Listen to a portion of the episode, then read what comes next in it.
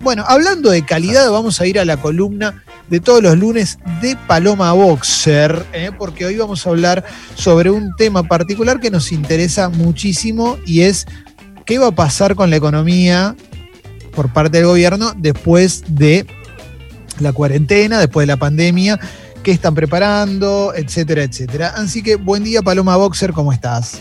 Hola, hola, ¿cómo andan? Bien, ¿y vos? Buen día. Buen bien, muy, muy bien.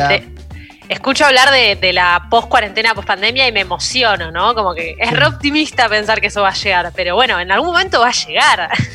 Bueno, Palo, eh, en algunos lugares de la ciudad de Buenos Aires ayer ya había llegado, ¿no? En Mulechería llegó. Ya lo vi, sí, me lo perdí. Che, qué ganas igual de ir a comer un pancake por mil pesos. Me, hubiese encantado ahí a mulechería. viene el especial coronavirus, ¿no? Te viene con un poquito de COVID arriba. ¿eh? Claro, cajita viral. la lechita. Bueno, en fin.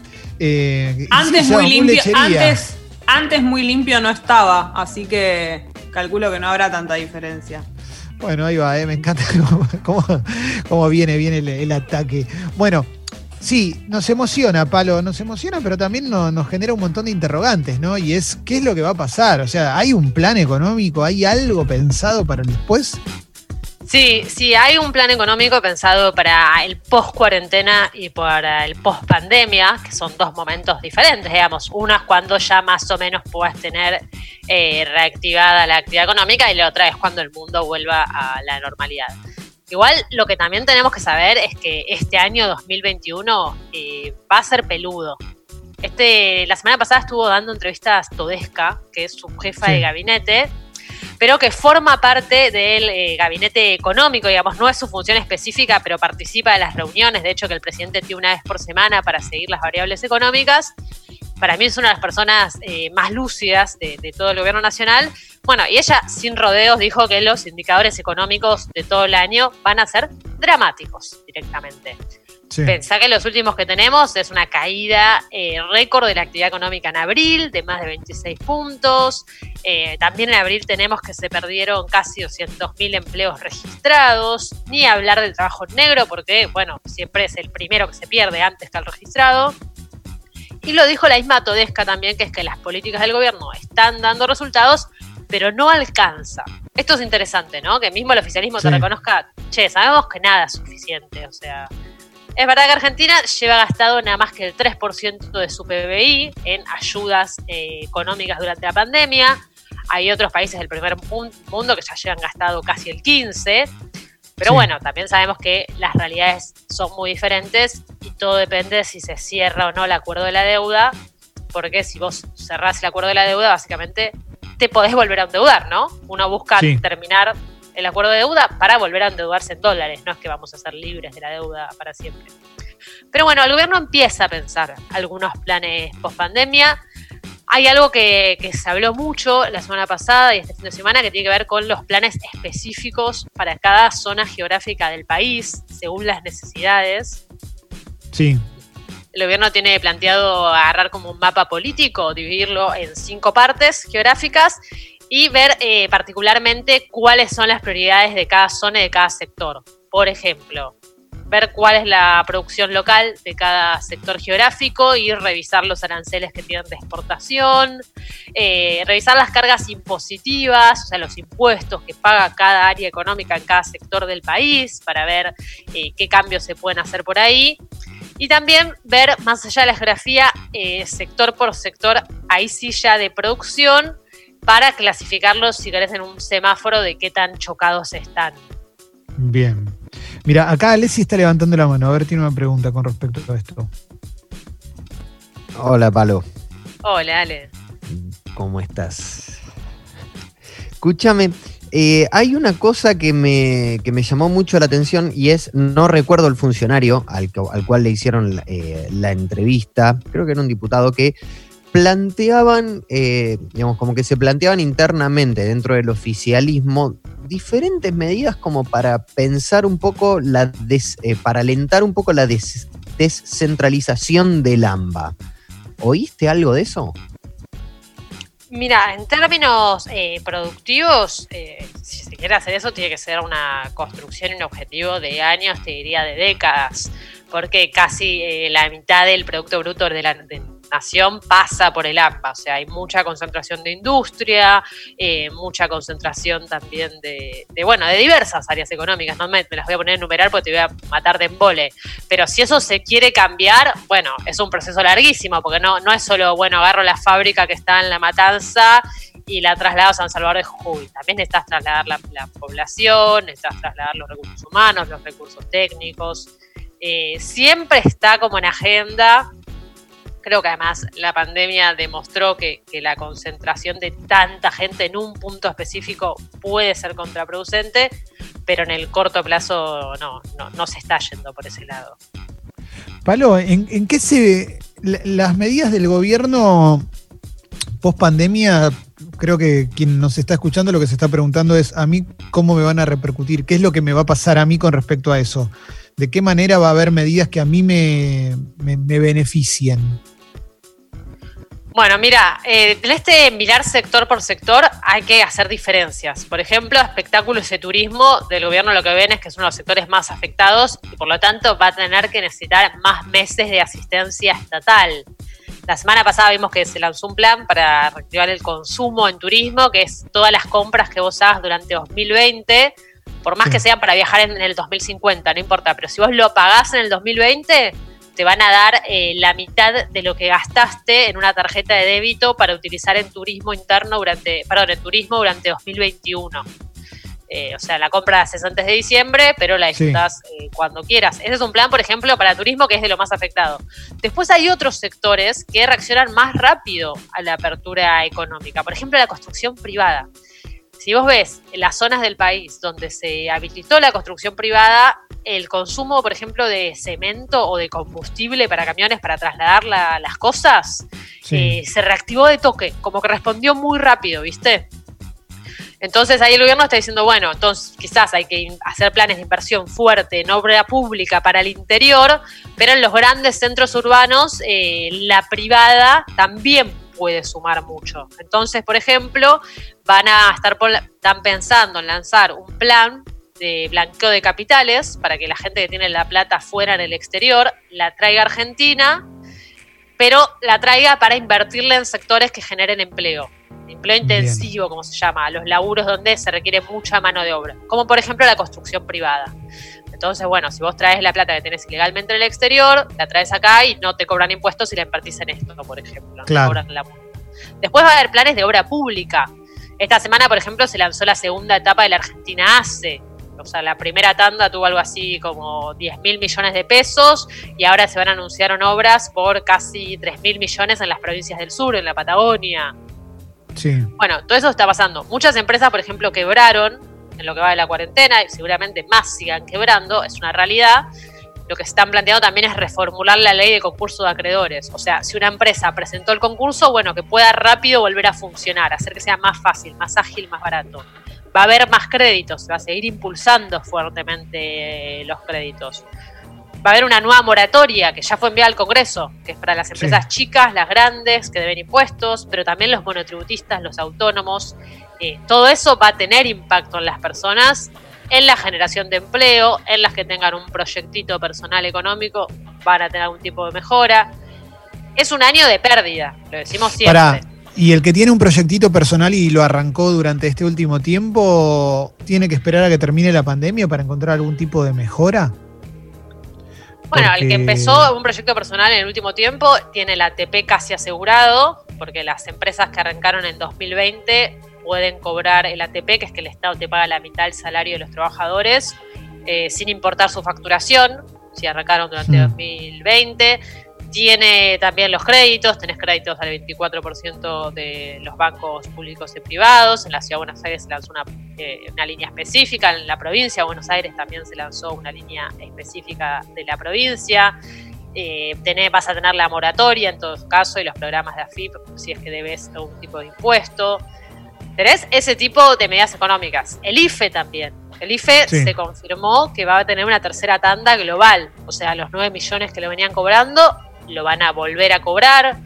Eh, Raberta, la titular del ANSES, el otro día dijo que el IFE evitó que 3 millones de personas caigan en la pobreza. no es moco de pago, porque por un lado tenés menos pobres, pero también esto es, si querés, un anabólico al consumo. O sea, la gente, la gente pobre, todo lo que ingresa lo gasta, básicamente, no tiene capacidad de ahorro porque no le da su economía. Entonces, esos 10 mil pesos que entran van a la compra de alimentos, al pago de alquiler, al pago de tarifas, bueno, te hacen funcionar la maquinita económica, digamos. Pablo, cuando hablamos, Cuando hablamos de pospandemia, ¿de cuándo estamos hablando? O sea, ¿qué, qué, qué, qué se proyecta? ¿Se habla directamente de 2021 o ya se empieza a pensar en un octubre en caso de que se flexibilice todo?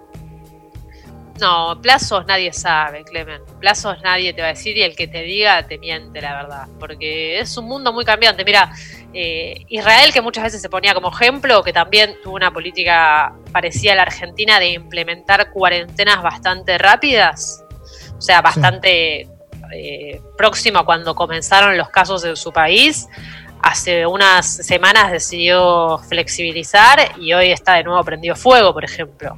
Tuvieron que de nuevo cancelar las clases, cancelar los trabajos, volver a imponer cuarentenas. Eh, es muy difícil saber cuándo se va a salir de esta. Lo que sí hay muchos de estos planes que te estoy diciendo que van a comenzar antes, o sea, la moratoria va a salir pronto, el blanqueo, la idea es que salga también antes de fin de año. Se está pensando también una nueva ley jubilatoria eh, la idea es que ya el aumento de septiembre no sea por decreto presidencial, sino que haya aprobada una nueva ley. Eh, hay más anabólicos al consumo, por ejemplo, se está por lanzar ahora 18, que sería igual que ahora 12, con 6 cuotas más, pero además 3 meses gracia. O sea, lo que compras ahora lo empezás a pagar recién en 18 cuotas, pero dentro de 3 meses. Se está pensando que algunos rubros tengan devolución del IVA, o sea, que paguen menos impuestos para que la gente salga a gastar más. Eh, pero bueno, sabemos que, lo dice el mismo gobierno, todo esto puede ser muy lindo, nada va a alcanzar y necesitas muy presente al Estado, pero también vas a estar muy presente a las empresas privadas. Y por eso hay mucha guita puesta en que la, menor cantidad de empresas quiebren. Eh, sí, es, es, sí, sí. Eh, mira, acá hay una, tengo, tengo algunas ideas con respecto a eso, pero no importa. Digo, eh, acá Kevin dice que se puso un bar en diciembre de 2019 y el gobierno le rechazó el ATP. Y dice que tiene todos los empleados en blanco, todo en regla. ¿Eso puede suceder? ¿Vos decís que es solo 2020 o si abriste en 2019, diciembre a un mes ya te quedas afuera? Mira, para los que abrieron en 2020 eh, no hay requisito de facturación. Viste que para que tenga el ATP vos tenés que haber facturado. Eh, descontando inflación es más o menos un tercio eh, menos que, el mismo, el mismo mes del año anterior. Eh, para los que arrancaron su proyecto en el 2020, como están en los primeros meses, y viste, los primeros meses siempre cuesta un poco más caminar, como un bebé, bueno, a esa gente se lo dan sin pedirle ningún tema de caída de facturación. Si arrancaste de 2009, sí, te van a pedir esa comparación y seguramente en la comparativa eh, no tuviste caída y por eso no te lo están dando. en sectores tipo el, gastronómico, Palo, que, cada tanto lo hablamos nosotros, en, nosotros, ¿no? Como, como pareja, pero ¿cómo, funciona eso? Porque conocemos casos, eh, no sé, viste, como no cobran el ATP, eh, no pueden no pueden echar gente tampoco, no porque haya que echar gente, pero no, no pueden echar gente, entonces siguen teniendo los mismos gastos, en impuestos siguen pagando un montón. Eh, ¿Cómo se hace para sostener? ¿Qué, hace el gobierno en este caso? ¿Qué, es lo que, lo, que está pensado? Porque está lleno de bares que están cerrando todo el tiempo. Sí, totalmente. A lo que, voy es que a veces, a veces, porque no pueden resolver un tema con un empleado, terminan perdiendo el trabajo 10 empleados.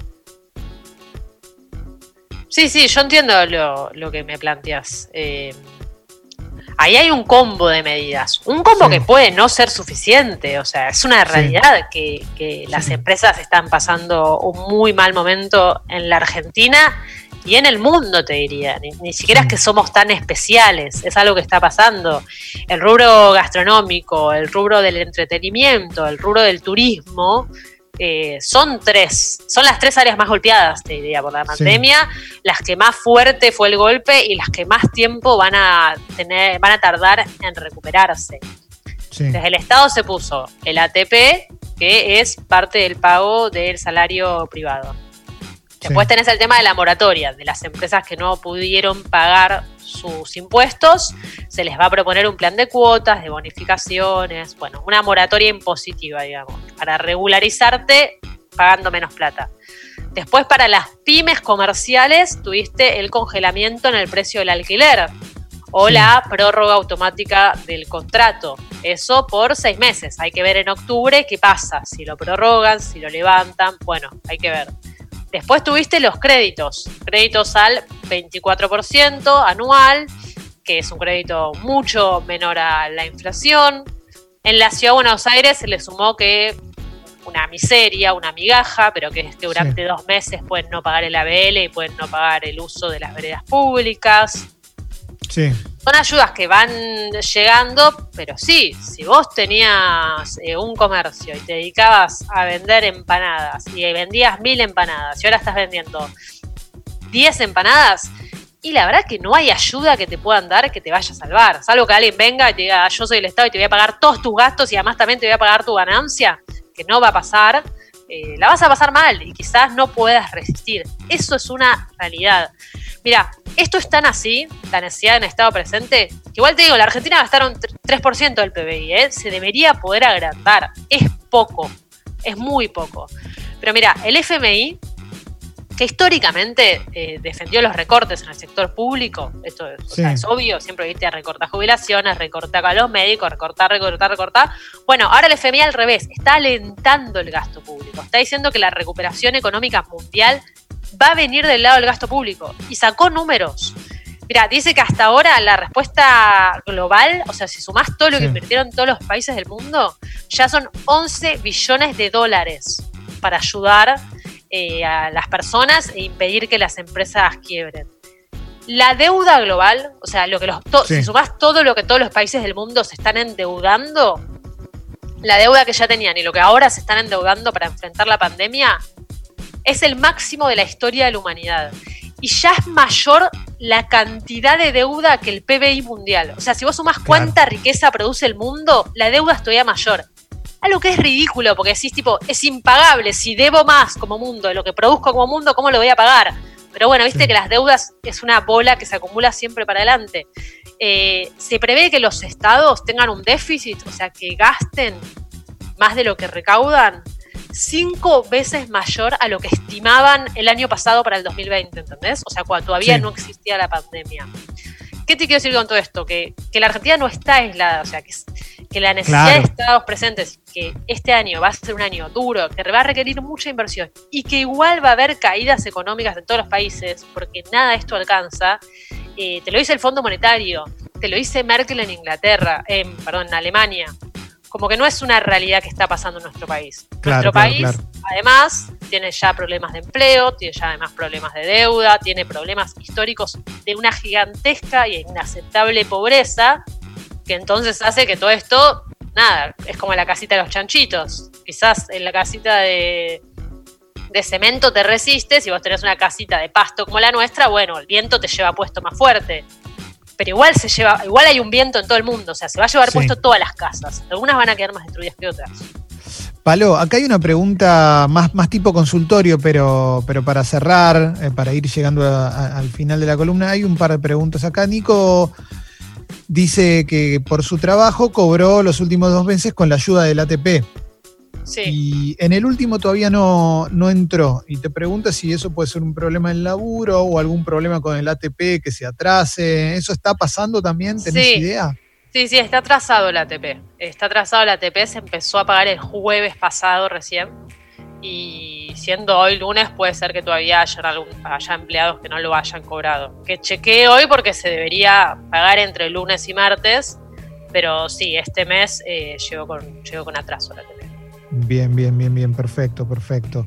Em, y te tiro otra ahí, porque muchas empresas, eh, porque son buena onda o, bueno, porque tienen ya sus ciclos de facturación cerrados de esa manera, te pagaron el salario completo quizás el 4 de julio y ahora cuando te llegue el ATP vos vas a decir, ah, joya, tipo, tengo plata de arriba, cobré más y es gratis. No, no, no es gratis si pasó eso, en agosto te van a descontar el extra que te pagaron, si es que no te lo descuentan antes, digamos. Esto está estipulado por el Estado. Clarísimo, Palo. Te, agradezco la columna, un lujazo como siempre. Obviamente genera un montón de mensajes, debates y demás, ¿eh? que después te contaré en privado, por supuesto. ¿eh? Pero la vamos a subir a Sexy People Podcast ¿eh? para que la puedan escuchar y, tener un poquito mejor de panorama ¿no? con respecto a lo que se viene. Está difícil, la verdad que estamos complicados, estamos complicados en serio. Sí, y hoy monologué un poco, perdón, che, quizás hablé mucho yo y, les dejé poco lugar a ustedes, pero nada, cualquier duda ahí en, Twitter o en Instagram me pueden preguntar y, respondo. Dale, ahí en arroba paloma pueden hacerle consultas a Palo también, claro que sí. ¿eh? Palo, un lujazo como siempre, ¿eh? mil gracias. Abrazo, chicos, nos vemos la semana que viene, los quiero.